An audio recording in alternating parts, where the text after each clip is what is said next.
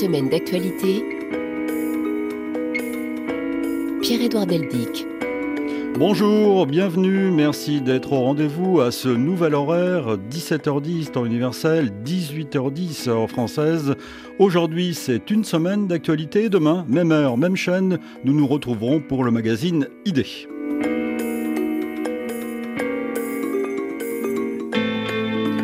Nous allons donc passer en revue 7 jours d'événements grâce au reportage de la rédaction. Je vous rappelle que nous, nous évoquons les faits qui se déroulent du dimanche au vendredi. Les informations de ces dernières heures sont à suivre dans nos journaux.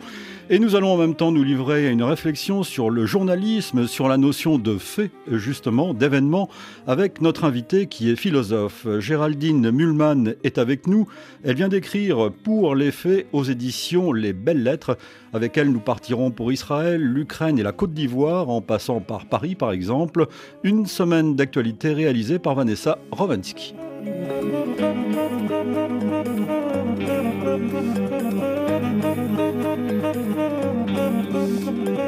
thank you.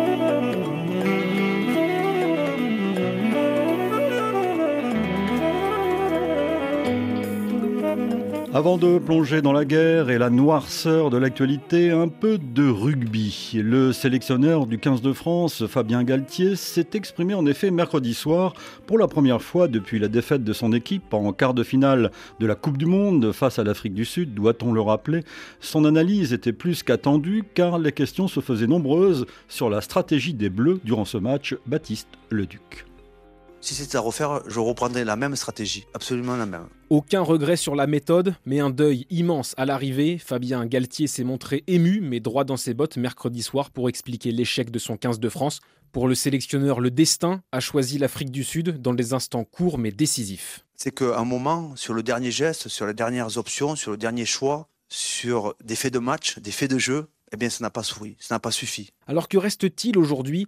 Fabien Galtier a échangé avec ses leaders et tous sont entrés dans la dernière phase du deuil, l'acceptation. Euh, ça fera une cicatrice et que la cicatrice, on l'aura à vie. Mais ça fait partie de notre chemin, quoi. Après, avec le temps, ça devient doucement mais sûrement ce qu'on appelle de l'expérience, du savoir. Quant à savoir si la France a pour toujours laissé passer sa chance d'être championne du monde de rugby, le sélectionneur veut espérer que non et que son équipe sera encore meilleure dans 4 ans en Australie. La leçon à retenir, c'est qu'il n'y a pas de limite à l'exigence. Et si on montait tous encore d'un cran notre niveau et c'est à ce prix qu'on sera encore plus performant. L'exigence va vite faire son retour pour Fabien Galtier et son staff. Le prochain objectif est déjà coché, le tournoi Destination qui démarre en février.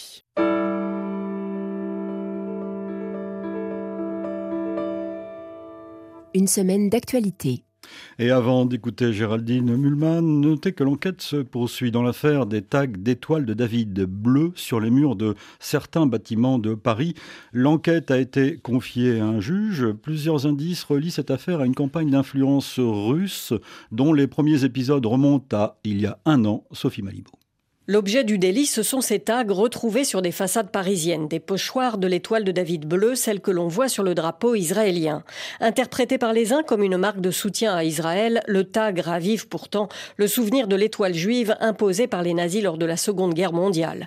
Pour le préfet de police, l'affaire est atypique comparée aux autres actes antisémites. Il s'agirait d'une opération bien coordonnée entre plusieurs individus, dont un couple originaire de Moldavie ayant déclaré avoir agi contre rémunération à la demande d'un tiers, ce qu'attestent des conversations téléphoniques en russe mentionnées par le parquet. Surtout, la connexion de cette affaire avec une campagne de désinformation en ligne attribuée à la Russie semble se confirmer. Certains de ces tags ont été propagés exclusivement sur des comptes affiliés à cette entreprise d'influence russe, connue pour utiliser des maquettes sosie de vrais journaux afin de faire passer le narratif pro-russe dans la guerre en Ukraine. L'offensive informationnelle démarrée il y a un an serait ainsi relancée à l'occasion du du nouveau conflit entre Israël et le Hamas, une façon de jeter de l'huile sur le feu. Sophie Malibaud qui nous propose les dessous de l'Infox chaque vendredi à 17h10, temps universel. Bonjour Géraldine Milman. Bonjour et merci de me recevoir. Ah, je suis très heureux de vous recevoir à ce micro. Je rappelle que vous êtes agrégé de philosophie et de sciences politiques, professeur à l'université euh, Paris-Panthéon-Assas et productrice de l'émission quotidienne Avec philosophie sur France Culture. Vous êtes de l'autre côté du micro. Oui, en général, là, ça me fait bien plaisir. Je suis l'invité, c'est autre chose. J'aurais pu vous inviter dans Idée. Euh, je, je voulais euh, vous inviter dans une semaine d'actualité pour que votre réflexion s'inscrive dans, à l'épreuve des, des faits, euh, en, quelque sorte. Là, c'est un cas d'école, en fait, ce qu'on vient d'entendre. Sur les, les, étoiles de David Bleu, là. Je ne vous, je vous cache pas que quand je les ai vus sur les différents immeubles, j'ai vu ça aux informations, euh, je crois que c'était des 20 heures, et j'ai tout de suite, ça a été interprété comme de l'antisémitisme. Il y avait de quoi, évidemment, puisqu'il y a pas mal d'actes antisémites ces derniers temps, mais je, je, je reconnais que je me suis demandé si c'était vraiment ça. C'est-à-dire que c'était bizarre. Ce... Euh, je me suis dit, ah, il y a peut-être une histoire dans l'histoire. Bon, bah, il y avait une histoire dans l'histoire. Cela dit, je ne l'ai pas pleinement comprise. Hein. J'ai cru comprendre que c'était des Moldaves, qu'il y avait des Russes, mais quelle est la vraie intention des Russes? J'ai cru comprendre qu'on disait que c'était plutôt euh, pro enfin comment dire, un soutien à Israël, ou parfois on dit le enfin, je, je, trouve ça. En tout cas, c'était une campagne de manipulation. Ce serait une campagne oui. de manipulation orchestrée par la, la Russie qui euh, apparemment fait tout pour essayer de déstabiliser mmh. euh, On dit même que la Russie est derrière euh, tout ce qui s'est dit sur les punaises de lit. On dit en effet cela que, que et je crois que le, la, la, question posée par les gens qui ont quelques informations, c'est mais au fait, euh, vous en connaissez beaucoup des gens qui ont eu des punaises de lit ces derniers temps, et quand on pose cette question, il paraît que la plupart du temps la réponse est non, non, pas du tout. Justement, donc c'est assez suspect. Géraldine, je suis très heureux de, de, vous recevoir parce que votre livre tombe à, à point nommé, puisqu'il s'agit d'une réflexion sur la notion de fait, sur la notion d'événement. Vous qui avez enquêté euh, déjà dans d'autres livres sur le métier de, de, journaliste, métier de journaliste qui est euh, aujourd'hui condamné. Il ne faut pas exagérer quand même. Je suis très inquiète, mais je suis déterminée. Je pense qu'il y a un certain nombre de valeurs qu'on peut encore défendre. Ah oui, vous, vous, dites à l'égard du journalisme, euh, l'humeur générale à l'égard du journalisme situe ce métier, euh, quoi qu'il fasse, au service des puissants et contre le peuple. Ce n'est plus de bassesse vulgarisatrice, simplificatrice et incorrigiblement curieuse qu'on accuse les journalistes, c'est de connivence constante avec les puissants, de jouissance oui. Paisible, de jouissance paisible d'un quant à soi partagé avec toutes les élites. Alors, je pense en effet que là, nous sommes dans une des crises les plus graves que le, journal, oui. le journalisme n'ait jamais connues. Ça, c'est vrai. Pourquoi? Parce que le journalisme a toujours été critiqué. La critique, le mépris, euh, l'ironie, euh, la condescendance font partie, sont des accompagnateurs de ce métier depuis le début. Ils ne sont pas très graves. Euh, en général, ils venaient du haut vers le bas, c'est-à-dire l'aristocratie a condamné la presse bourgeoise, qui salissait tout, comme disait Balzac, l'art, la littérature, certaines formes de grandeur, de la politique, etc. une certaine bourgeoisie a condamné cette presse dite de caniveau, qui en réalité, j'aime toujours le rappeler, a inventé l'information moderne hein, dans la deuxième moitié du, du, du 20e siècle, du 19e siècle, pardon, aux États-Unis. Les grands patrons de presse, qui certes n'étaient pas des enfants de cœur, des gens comme Pulitzer, par exemple, voulaient vendre euh, beaucoup de papier, beaucoup de presse, mmh. et ils ont compris qu'il fallait raconter des bonnes histoires, des stories, euh, et, et, et, donc euh, c'était ça les news, comme on disait dans cette langue. Et c'est vrai que parfois il y avait des histoires un peu graveleuses, mais il y avait aussi d'excellentes histoires de l'investissement et mine de rien, ils ont posé les bases du métier, l'exigence d'exactitude factuelle, euh, etc. Mais c'est vrai que c'était souvent euh, assez méprisé euh, pour diverses raisons, à commencer par le fait que le journaliste a un petit côté mal élevé, comme j'aime bien dire cette expression d'enfant. Il met son nez partout. Il y a quelque chose d'un peu insolent, d'irrespectueux dans cette figure. Normalement. Tant, normalement. normalement. Et, et vous voyez, vous venez de dire normalement, ça veut dire que tant qu'on était dans ce genre de critique, euh, eh bien finalement ça ne faisait pas de mal au métier mmh. qui en effet met son nez partout, en effet est un peu irrespectueux. On peut discuter des, des excès, des limites, mais on n'était pas dans une attaque du cœur même de cette démarche qu'est le journalisme moderne. Aujourd'hui, quand on dit qu'il est au service des puissants et plus jamais au service du peuple, c'est très grave parce qu'on on dit exactement le contraire des raisons pour lesquelles il a été créé, qui était de d'ouvrir la société à tout le peuple, de faire voir à tous et à n'importe qui euh, tout ce qu'il y avait, c'était finalement un, un, projet démocratique. On, on peut, on peut s'en étonner ou s'en inquiéter, mais c'était quand même une belle chose. Il y avait cette idée que les puissants ne faisaient pas peur aux journalistes, on allait y voir. Ah. Aujourd'hui, euh, beaucoup de gens pensent que c'est l'élite. Alors Géraldine, ça c'est la, la, critique, euh, le procès fait aux journalistes euh, aujourd'hui. Il y a un autre procès qui, qui, qui, se fait autour, un procès en tout cas une controverse, une discussion autour de la notion que l'on croyait solide, la notion de fait. Oui, alors c'est aussi le journaliste de la fin du 19e siècle qui a inventé cette notion. Euh, donc le Pulitzer dont je parlais, qui a donné son nom à un des plus grands prix euh, mhm. euh, du journalisme américain et même du monde, avait placardé dans les journaux du New York World, journal qu'il avait repris en main en 1883, accuracy, accuracy, accuracy, ça veut dire exactitude factuelle. Mhm. C'est parce qu'ils avaient compris, tous ces patrons de presse, qu'il fallait des histoires intéressantes, c'est cette espèce d'idée d'une curiosité commune. Quoi. certes, il faut quand même que ça intéresse le maximum de monde, mais, il faut que ces histoires soient vraies. Et, euh, là, il y a eu cette idée d'envoyer de, des reporters. C'est un genre, euh, un, personnage qui est né euh, à la fin du 19e siècle et devait y aller comme s'il avait le corps de n'importe qui, ne pas simplement rapporter des émotions singulières, mais prendre son corps pour le corps de n'importe qui, être signer une sorte de contrat tacite avec le public. Bon, vous, vous avez vos vous travaillez. Euh, bon, moi, je suis là pour vous, et, si vous aviez été là où je suis, vous auriez vu cela.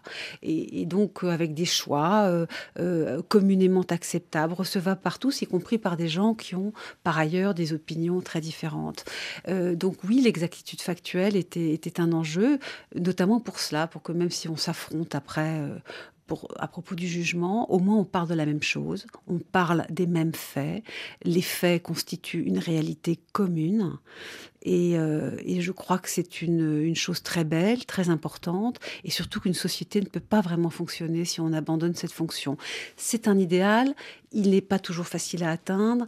Euh, c'est un idéal impur. Euh, moi, j'aime bien les choses impures en philosophie. C'est plus croustillant, c'est plus intéressant. Mais ce que je veux juste dire, c'est que ce n'est pas une lubie, l'impartialité. C'est une utopie, un idéal régulateur, mais ce n'est pas une lubie. C'est vraiment un chemin qu'on peut essayer de creuser. Et beaucoup de grands journalistes dans l'histoire de la presse ont, réfléchi à essayer de voir et de sentir comme n'importe qui je vous propose d'écouter dans un instant quelques reportages sur euh, Gaza. Et là, on, verra que la polémique est grande sur la notion de, de fait, justement. Qu'est-ce que j'ai vu? Qu'est-ce que je peux rapporter?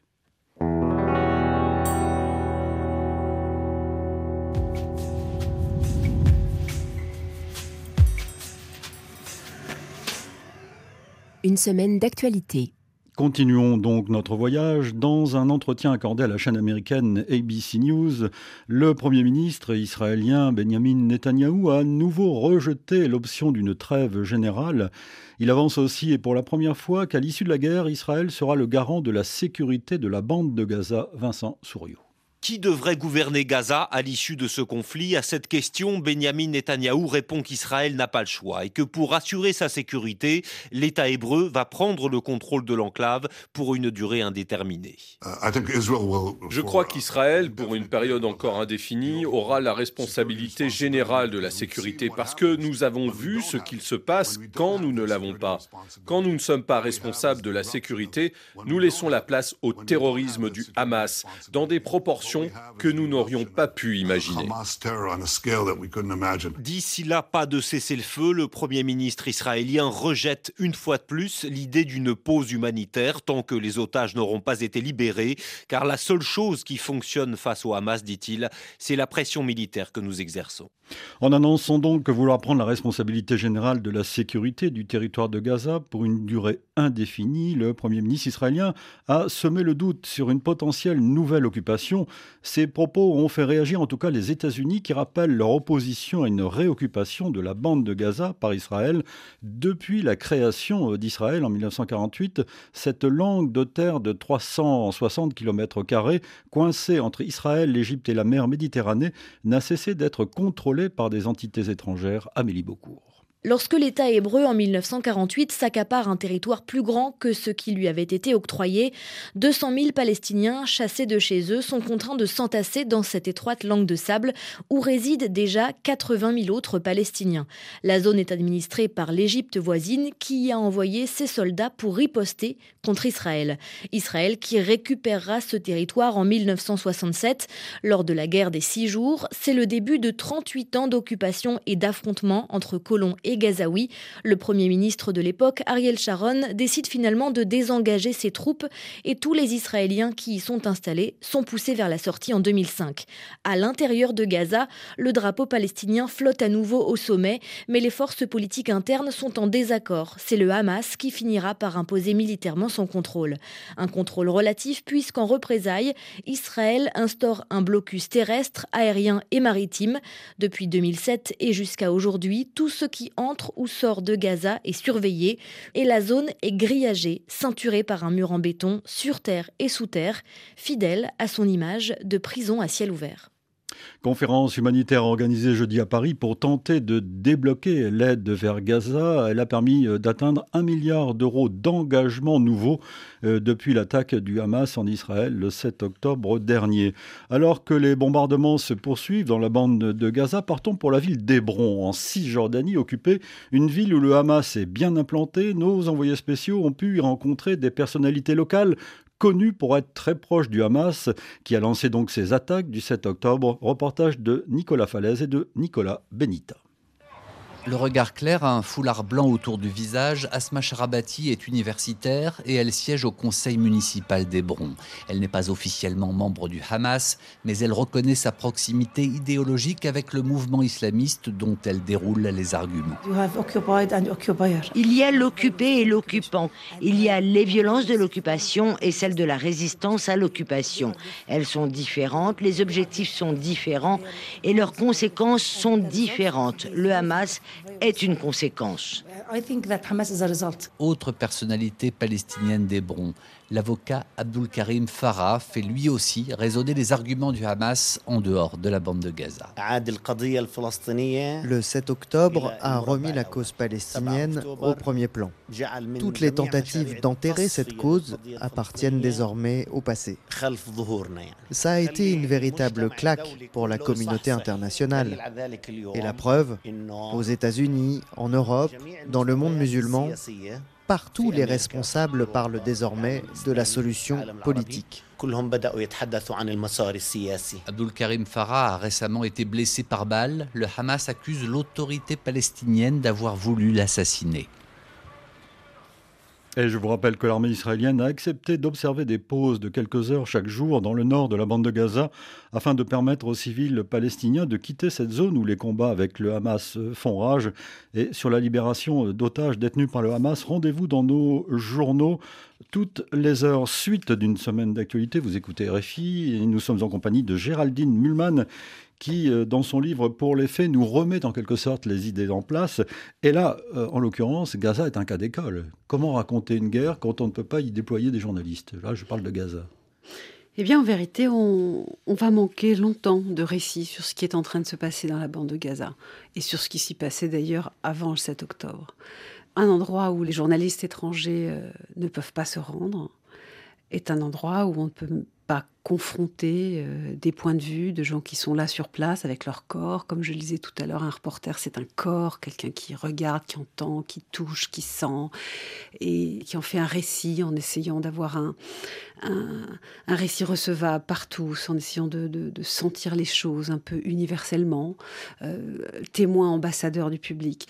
Plus il y a de journalistes, plus ceux-ci peuvent même se parler entre eux. C'est très connu que les reporters de terrain, quels que soient les, les médias pour lesquels ils travaillent, c'est une quand ils ont le sens de leur métier, euh, échangent, se corrigent, euh, confrontent leurs sensations, si j'ose dire. Mm. Et il n'y a que comme cela qu'on peut établir euh, des faits. Donc c'est un vrai problème. C'est-à-dire que on, ne peut pas soigneusement dire ce qui est en train de se passer sur la dans la bande de Gaza, mais j'ajouterais que ça fait bien longtemps qu'on ne peut pas vraiment le dire. On sait qu'il y a un régime terrible, euh, qui précisément ne supporte pas qu'on le regarde. C'est ça que ça veut dire, hein, quand il n'y a pas de journaliste. Ne supporte pas qu'on regarde sa société, qu'on la commente librement.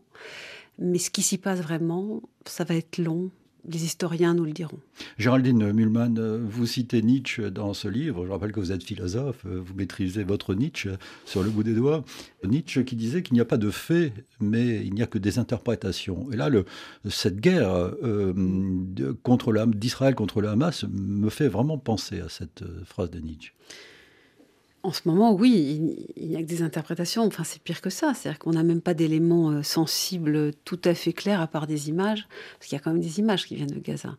Et je pense que nous apprendrons dans les prochaines années à nous méfier des images, parce que l'intelligence artificielle fait des progrès tellement extraordinaires que nous serons bientôt confrontés à des deepfakes de grande ampleur, c'est-à-dire des faux parfaitement convaincants.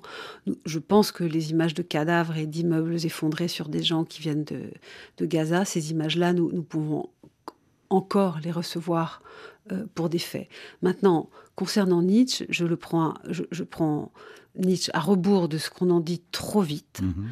Je pense que Nietzsche savait ce que c'était que le réel qui s'impose et qui vient heurter la peau et le corps, et que toute la philosophie de Nietzsche, c'est pour apprendre à recevoir la réalité, sa gifle, hein, euh, la souffrance qu'elle inflige, euh, les affects qu'elle produit. Et on ne peut pas utiliser cette phrase si connue de Nietzsche en oubliant le, l'hymne de Nietzsche aussi à, cet aspect passif du rapport au monde. Il pensait même que ceux qui sont trop protégés de, ce qui vient nous traverser et, nous, nous, affecter, ce sont justement eux les faibles euh, qui, sont déjà prêts à ne pas recevoir le réel pour, pour, pour, euh, pour en avoir une, hmm. une idéologie ou, ou, une explication trop rapide. Nietzsche voulait être traversé par le réel.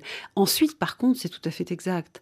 Euh, l'interpréter, c'est y réagir, c'est euh, donner sa patte à l'avenir, c'est faire avec. Mais on oublie trop vite que Nietzsche est un penseur de la factualité et pas seulement de l'interprétation. Mais là, euh, vous analysez cet aspect des choses dans le livre, d'ailleurs, Géraldine Mühlmann. on peut considérer qu'aujourd'hui, à chacun ses faits.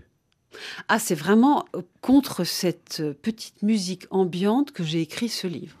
Je pense que nous sommes dans un moment où euh, non seulement de facto, si j'ose mhm. dire, nous sommes sur des, dans des bulles euh, médiatiques euh, de plus en plus particulières, chacun sa chaîne de télé, chacun sa, sa, radio parfois, mais surtout chacun son journal, mais surtout chacun son réseau social. Et sur les réseaux sociaux, ce sont des bulles de gens qui ont souvent la même opinion et, chacun sa vérité, entre guillemets. Et, surtout, quand on, converse, on met naturellement de côté ce que Max Weber appelait les faits inconfortables, c'est-à-dire les choses qui ne collent pas bien avec l'opinion dominante du réseau ou de la bulle. Donc voilà pourquoi il y a de facto un, à chacun ses faits. Mais ce qui m'agace peut-être encore plus, c'est la théorisation de cela. Vous avez de plus en plus de gens qui disent Eh bien oui, c'est ainsi, à chacun ses faits. Quelle est cette, cette étrange idée que vous, que vous avez qu'il puisse y avoir des faits communs? Eh bien, je m'érige contre cela. La factualité commun, ça s'impose, ça s'impose à nous tous. Par exemple, un nombre de cadavres dans les kibbutzim euh, le 7 octobre. Par exemple, les gens qui ont ouvert les camps nazis, à un moment, ils ont ensemble établi une factualité commune. Euh, il y a beaucoup de, situations. Enfin, je, suis tout à fait outrée que le à chacun ses faits devienne une idéologie si partagée, euh, sonnant comme une évidence, alors que c'est faux. Qu'il faut. Et puis surtout, s'il n'y a plus de factualité commune, nos démocraties sont, sont dans un très très mauvais état. Il faut des repères, effectivement. Il faut surtout, il faut du conflit. Je, ne sais pas ce qu'est une démocratie sans conflit, mais pour s'engueuler, il faut une base commune. Pour qu'il y ait du différent avec un T et avec un D, il faut qu'il y ait d'abord du commun sur quoi s'affronter. Et, c'est cette dynamique-là que je crois la presse moderne, à partir de la fin du 19e et grosso modo jusqu'à la fin du 20e siècle, avait enclenché. Mine de rien, on a parlé de beaucoup de choses en commun pendant un siècle et demi, plus que dans les petits villages du début du 19e où on n'avait pas beaucoup d'accès au monde. On, croyait à peu près ce que nous racontaient les journalistes qui faisaient bien leur boulot avec de temps en temps certes des erreurs, mais on parlait de la même factualité et on avait des conflits démocratiques. Aujourd'hui, la confiance n'est plus là, alors même qu'il y a encore des bons journalistes. Je pense que ça fait du bien d'entendre rappeler qu'il mmh. euh, y a encore des très bons journalistes. Mmh. Euh, mais l'idée même qu'il puisse y avoir des faits communs vacille.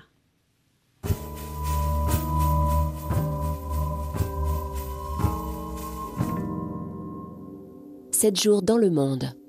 Et notez maintenant que la Commission européenne a recommandé mercredi d'ouvrir des négociations d'adhésion avec l'Ukraine. Elle a d'ailleurs aussi recommandé la même chose pour la Moldavie et à terme pour la Bosnie-Herzégovine, ainsi que l'octroi du statut de candidat à la Géorgie.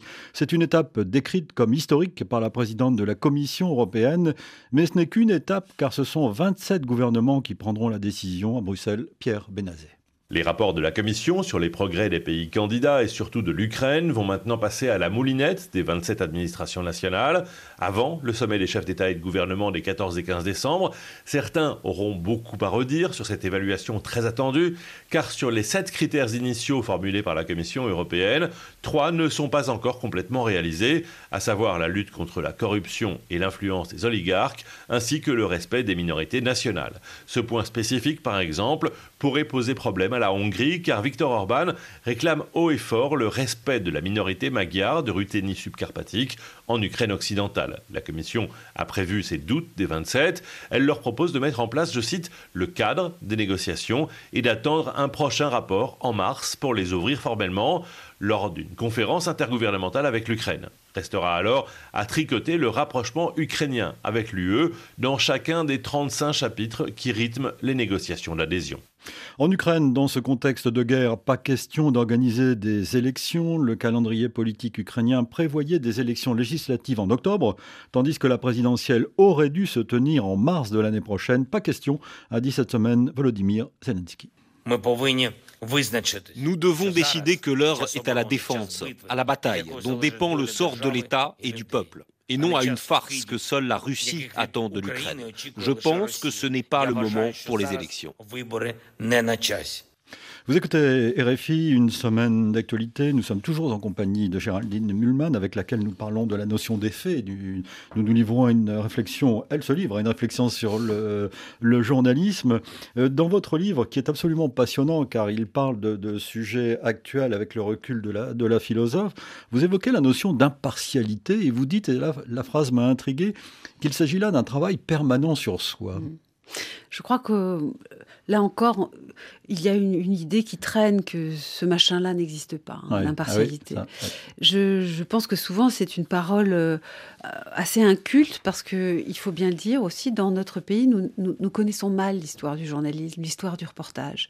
Et il y a dans cette histoire des gens formidables qui ont beaucoup réfléchi, justement à essayer de livrer un regard sur ce qu'ils couvraient, qui, qui fut aussi commun que possible, acceptable par quiconque, même par des gens qui ont des opinions différentes. Et des femmes, des, femmes, notamment. Hein. Vous parlez de, la célèbre Séverine, enfin célèbre, trop peu célèbre Séverine, Qui, qui avait une vraie démarche de journaliste à l'époque. Séverine, elle, a, elle, détestait cette presse euh, uniquement bavarde, donnant simplement des commentaires, des avis, euh, et en particulier au moment de l'affaire Dreyfus. Elle est allée couvrir le procès en révision de Dreyfus à Rennes, et, et là elle dit, moi je vais y aller en témoin et pas mm. en rhéteur. Ça, ça veut dire comme tous les, les, mecs à Paris, parce que c'était très masculin, cette presse. Et elle dit, moi, je, suis, je vais être un corps ici, je vais vous raconter comment parlent euh, les gens, les différents témoins, comment se comporte Dreyfus. Elle a assisté aussi à, à, l'attentat contre Laborie, qui était l'avocat le, de, Dreyfus. elle raconte, vous voyez, au fond, il y a cette idée aussi que elle va arrêter de donner, comme tous les autres, des discours et elle va donner du récit. Et je, je crois très profondément qu'un des mots euh, de notre époque, de notre espace médiatique, c'est que nous sommes envahis de discours mm. et pas assez de, récits, pas assez de narration. Or, les faits, la factualité se donnent dans de la narration. Il faut un temps de la narration. Mais c'est pas sur RFI que je vais avoir besoin de trop le dire parce que vous, vous êtes vraiment un endroit où il y a de la narration euh, de manière tout à fait substantiel à, tous les moments de la journée. Donc je pense que vous êtes vraiment une exception admirable. Mais vous, euh, dites, vous dites, Géraldine, quand même que c'est un travail permanent sur soi. C'est-à-dire que les journalistes doivent réfléchir constamment à, cette, euh, à ce travail. Oui, en fait. pas seulement les journalistes d'ailleurs. Séverine, euh, qui venait d'un milieu bourgeois, voulait sentir les choses euh, d'une manière qui ne soit pas bourgeoise, qui ne soit pas orientée par une classe sociale. Et, notamment, disait-elle, je ne veux pas me comporter en sensiblarde. Son modèle était Jules Vallès, qui avait vu la guerre civile, mm. qui avait vu la commune, qui avait vu des horreurs et qui savait les peindre sans fioriture, comme Vallès le disait lui-même. Et elle disait, je voudrais être comme vous, je pouvoir... Et vous savez, inversement, Vallès a rendu hommage à Séverine Quand il a été exilé après la commune euh, à Londres, elle est, venue le voir et elle l'emmenait dans les rues de Londres. Elle lui disait Regarde, regarde ça. Et, finalement, Séverine savait voir. Et, mais vous savez, il y en a d'autres euh, qui disaient aux reporters Mais regardez avec vos sens au lieu de nous mettre du commentaire toutes les cinq minutes. Tout petit exemple, 1920, il y a encore une guerre contre l'armée rouge, des, armées alliées, c'est pas tout à fait fini. Euh, euh, et euh, Walter Lippmann, qui était loin d'être un communiste, un, philosophe américain, était extrêmement exigeant sur l'exactitude factuelle, extrêmement exigeant. Et il trouvait que la couverture de New York Times était insupportable parce que beaucoup de reporters faisaient seulement déverser leur haine des rouges. Bon, une fois, deux fois, trois fois. et, et Lippmann dit, mais c'est insupportable couvrez donc cette guerre. Je me fiche de savoir ce que vous pensez des communistes. C'est pas votre problème. Vous êtes envoyé là-bas. Couvrez la guerre, donnez des faits. Eh bien, vous voyez, c'est ça l'impartialité, cette espèce de travail pour essayer de faire taire en soi l'envie constante d'éditorialiser, parce que c'est humain d'avoir du jugement, d'opiner, et de laisser parler la sensation dans ce qu'elle a de moins en anglais, on dirait de moins judgmental, euh, ce qui juge le moins.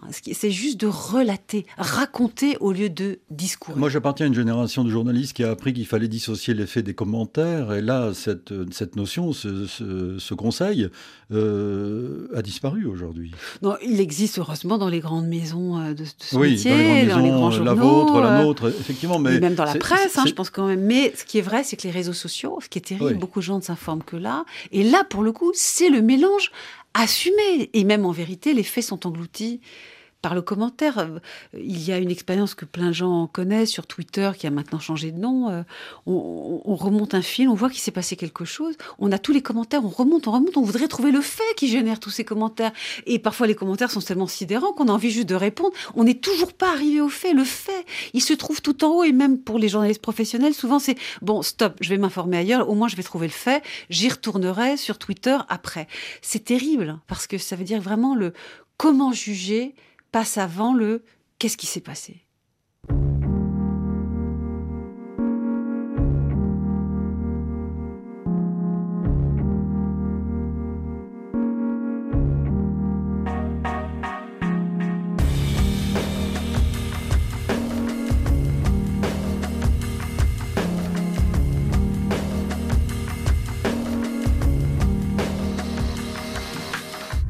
Sept jours en France.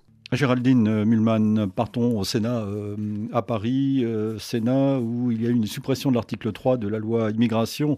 Elle a été votée mercredi, cette suppression, après un accord entre les centristes et les républicains majoritaires dans cette assemblée. La régularisation temporaire des travailleurs sans papier dans les métiers en tension, comme on dit, a été retoquée avec l'aval du gouvernement, pourtant à l'origine du texte, Pierrick Bonneau. Qu'importe si sa patronne Elisabeth Borne défendait encore il y a 48 heures l'article 3, Gérald Darmanin se range derrière la majorité sénatoriale. Nous avons entendu le compromis qu'a trouvé la majorité euh, sénatoriale que nous appelions euh, de nos voeux. Il est euh, évidemment bien sûr acceptable pour le gouvernement. Le ministre de l'Intérieur s'attire les foudres de la gauche, Mélanie Vogel par exemple, sénatrice écologiste. Il s'agissait de donner un peu de dignité à un peu de personnes pendant un peu de temps.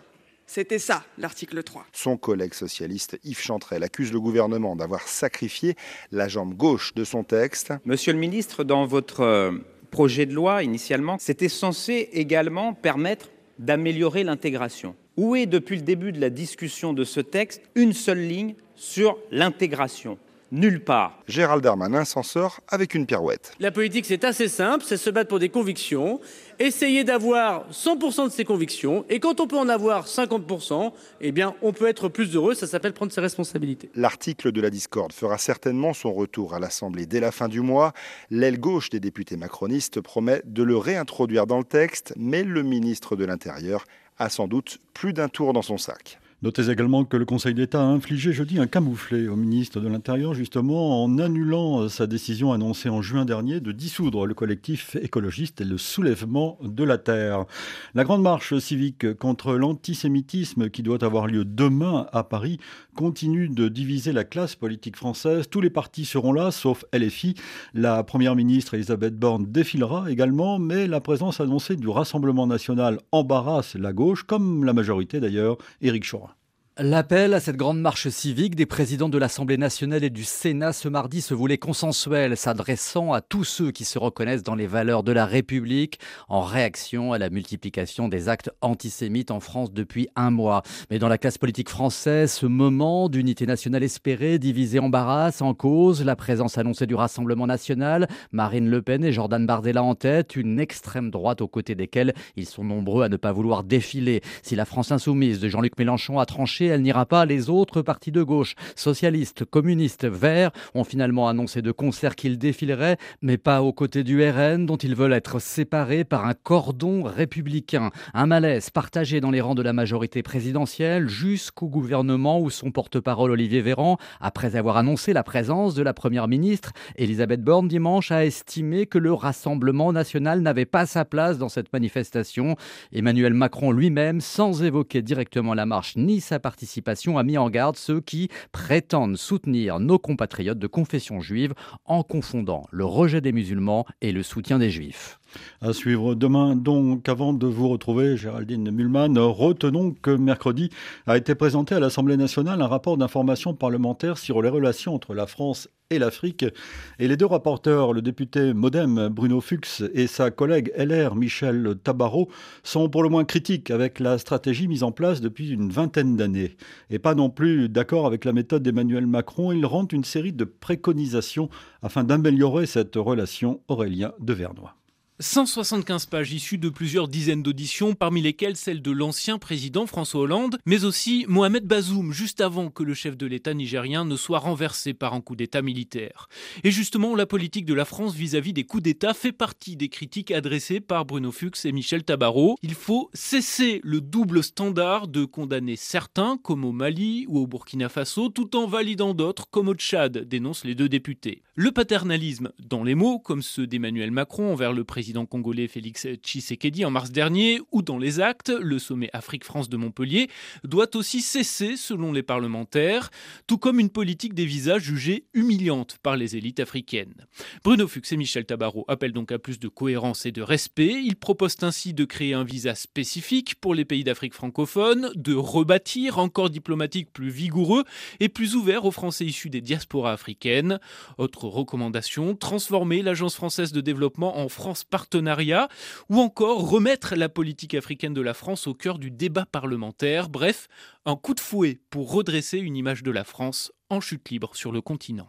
RFI, suite d'une semaine d'actualité en compagnie de notre invité Géraldine Mulman. Géraldine, vous écrivez dans ce livre euh, qui est au cœur de notre conversation euh, cette semaine pour les, pour les faits publiés aux éditions les, Belles Lettres. Vous écrivez ceci La conversation collective contemporaine, grâce aux réseaux sociaux en particulier, est démultipliée mais la curiosité, le goût des faits est en berne. Ça peut paraître paradoxal.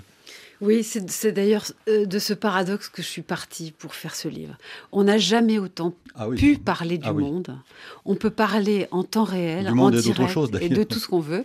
Et par-delà les continents, on peut même euh, jouer aux échecs avec des gens à l'autre bout de la planète, euh, converser sur tout ce qu'on veut à, plusieurs. Et pourtant, les faits, avec les récits qui les accompagnent, parce que je crois vraiment sincèrement que le, récit exige un peu de temps et, et la seule chose qui traite correctement les faits, ça ne va pas très bien avec la conversation. Vous savez, même quand on va au café à deux ou trois, qu'on se connaît bien, on converse, on donne des humeurs, une subjectivité assumée, sympathique. Le moment où on dit tiens, je vais te raconter quelque chose, c'est une pause, comme disait Gérard Genette qui distinguait récit et discours. Le récit ne va pas de soi, il demande une pause dans le discours, une pause dans la conversation. Et le problème de la conversation, c'est qu'elle tend à manger ce temps-là, vous voyez bien. Et donc, quand on est dans des conversations, surtout entre gens qui pensent un peu pareil, et c'est ce qui arrive nécessairement sur les réseaux sociaux, des bulles, on, a tendance à aller bien vite sur les faits, on croit qu'on parle la même chose, on ne le vérifie plus vraiment. Le matériau factuel qui semble être à l'horizon, on ne l'enrichit plus. Les faits à l'intérieur de ce matériau factuel, qui sont peut-être ceux qui feraient le moins le consensus entre ceux qui conversent, on les hmm. évite, fait inconfortable, disait Max Weber. Et donc cet ensemble de choses euh, fait que euh, les faits ne vont pas bien, et donc ce que j'appelle la curiosité pour les faits ne va pas bien, alors même que la conversation ne s'est jamais aussi bien portée. Et aujourd'hui, tout le monde a un avis sur tout. Voilà, on est dans un, dans un jugement, dans une humeur. Euh, je ne dis pas du tout que dans les récits factuels, l'énonciateur disparaissent, mais il y a tout de même, dans un récit euh, soigné, un besoin de partager qui exige une dimension d'objectivité. C'est ce que dit d'ailleurs Gérard Genette. Il y a une dimension d'objectivité dans un, dans un récit. Le, le discours habituel du commentaire et de la conversation n'en a pas besoin. Et nous sommes dans un moment très je pense que, je crois que, je suis blessé, je pense, je voudrais, je désire, je suis en colère. Mais le, moment, euh, je voudrais qu'on écoute quelque chose qui peut-être va contre ce que je pensais avant et qui va me faire bouger et qui va me mettre en rapport avec une réalité factuelle euh, difficile. Ça, c'est une pause qui, qui devient rare. Doutons, comme le préconisait Descartes? Un peu, oui, et puis entendons aussi ce que nous n'aimons pas entendre. Je voudrais quand même rendre un hommage à celle que je cite dans mon dernier chapitre, Maurice Mercier, euh, de la RTS, journaliste suisse qui, a eu le prix Bayeux du reporter de guerre radio l'année dernière, et qui, à Boucha, a passé des heures et des heures avec une femme qui a été violée pendant 15 jours, notamment pour protéger sa, très jeune fille du viol, viol collectif, absolument tous les jours. Elle recueille cette parole. Euh, il faut du temps, il faut arrêter les conversations pour entendre ça. La factualité sensible euh, exige du temps, exige des oreilles et, la fin de toutes ces langues euh, qui parlent, qui parlent ces vies bavardes qui constituent notre monde actuel.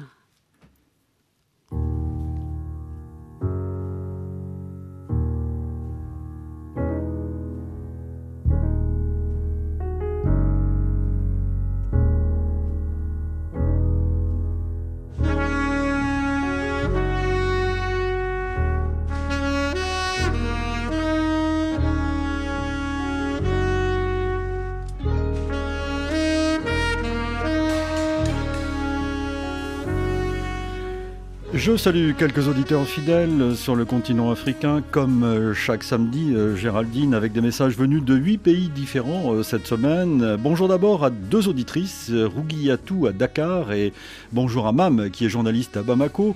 Bonjour à Henri à Yaoundé, à Flori à Kinshasa, à Condé Ibrahim à Conakry. Bonjour à Moucharaf à Cotonou, à Amadoum à Ouagadougou. Enfin, un salut à Ben Ali à Moroni aux Comores et à Mohamedou à Garoua au Cameroun.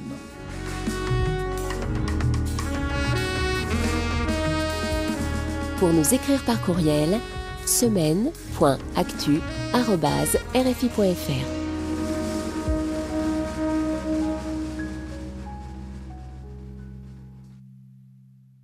Passons par l'Afrique avant de conclure cette émission. Géraldine Mulman, à Conakry, le calme est revenu dimanche au lendemain d'une journée de tension autour de l'évasion de quatre personnalités de la maison centrale. Trois d'entre elles, dont l'ex-président d'Addis Camara, ont retrouvé leurs cellules euh, samedi soir, il y a juste une semaine, et leurs avocats ont affirmé qu'ils avaient été emmenés à leur insu. À suivre évidemment dans nos journaux. L'ONU est soulagée, son personnel de la mission de maintien de la paix au Mali, qui a quitté la base de Kidal il y a quelques jours, est bien arrivé à Gao, et ce malgré toutes les embûches sur le chemin à New York, Carinoton. L'agent au pouvoir, qui désirait pourtant un départ rapide de la MINUSMA, a compliqué les choses pour l'ONU en ne délivrant pas les autorisations de vol et en forçant les casques bleus à prendre la route dans ce convoi dangereux. Les Nations Unies sont soulagées de savoir les 37 hommes blessés en situation stable et assurent que les contingents tchadiens et guinéens doivent rentrer chez eux depuis Gao dans quelques jours. Gao est l'une des trois bases restantes avec Tombouctou et Bamako où la MINUSMA consolide désormais sa présence. Elles seront transformées en sites de liquidation dès le 1er janvier. Le porte-parole de l'ONU, Stéphane Dujarric. Pendant la phase de liquidation, seule une petite équipe restera pour superviser le transport ordonné des biens appartenant aux pays contributeurs de troupes et de police vers les pays respectifs, ainsi que l'élimination appropriée des équipements appartenant aux Nations Unies.